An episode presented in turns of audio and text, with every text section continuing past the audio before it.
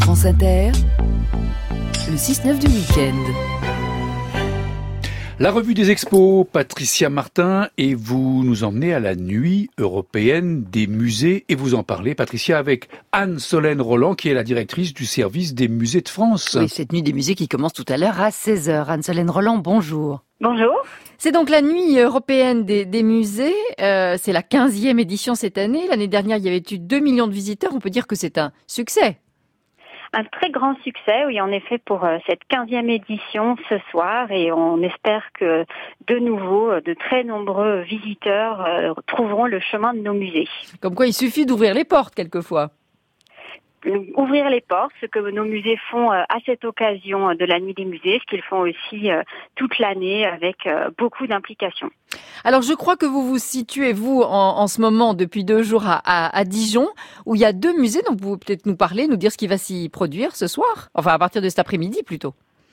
Oui, tout à fait. Comme euh, vous le savez, euh, le Musée des Beaux-Arts euh, de Dijon a célébré hier une réouverture très attendue par l'ensemble du monde des musées et je pense que c'est l'occasion pour tous ceux qui se trouvent à Dijon ou dans la région d'aller redécouvrir un merveilleux musée avec un très beau projet architectural et une très belle collection. Et à Dijon également, il y a une activité au musée Magnin, au musée national Magnin, autour de la mode avec des élèves de bac pro mode qui présente des travaux autour de la collection. Pour en revenir au musée des, Beaux-Arts, quelle collection peut-on y admirer?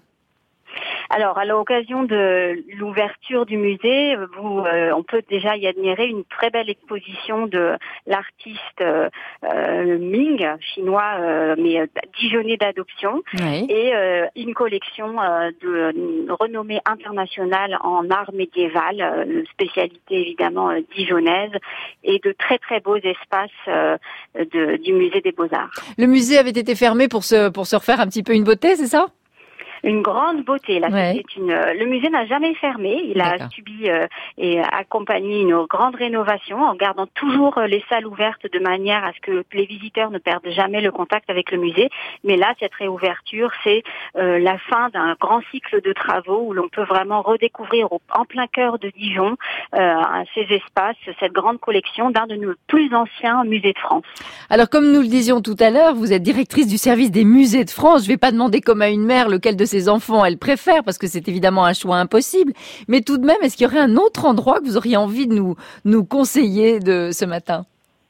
Alors, en effet, ce serait difficile de choisir parmi nos 1300 euh, musées qui participent ce soir à cette nuit des musées, mais peut-être pour citer euh, une autre région de France, euh, du côté de la Normandie, si vos auditeurs se trouvent à Rouen ou dans la région, il y a un bal organisé au musée des, Beaux-Arts de Rouen dans leur cadre de leur exposition temporelle actuelle, élégante et dandy romantique, et je pense que ça peut être là aussi dans un beau et grand musée de France à Rouen un événement tout à fait euh, sympathique pour euh, redécouvrir euh, cet endroit. Mais on peut y aller habillé comme ça, en, en tenue de ville à ce bal, ou est-ce qu'il faut être costumé?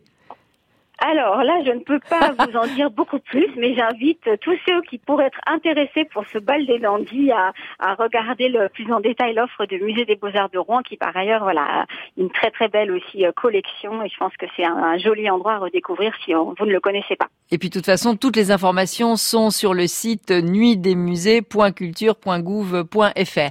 Merci beaucoup euh, Anne-Solène Roland, je vous souhaite une belle et longue journée, parce que je pense qu'elle finira très très tard pour vous. Merci beaucoup. improve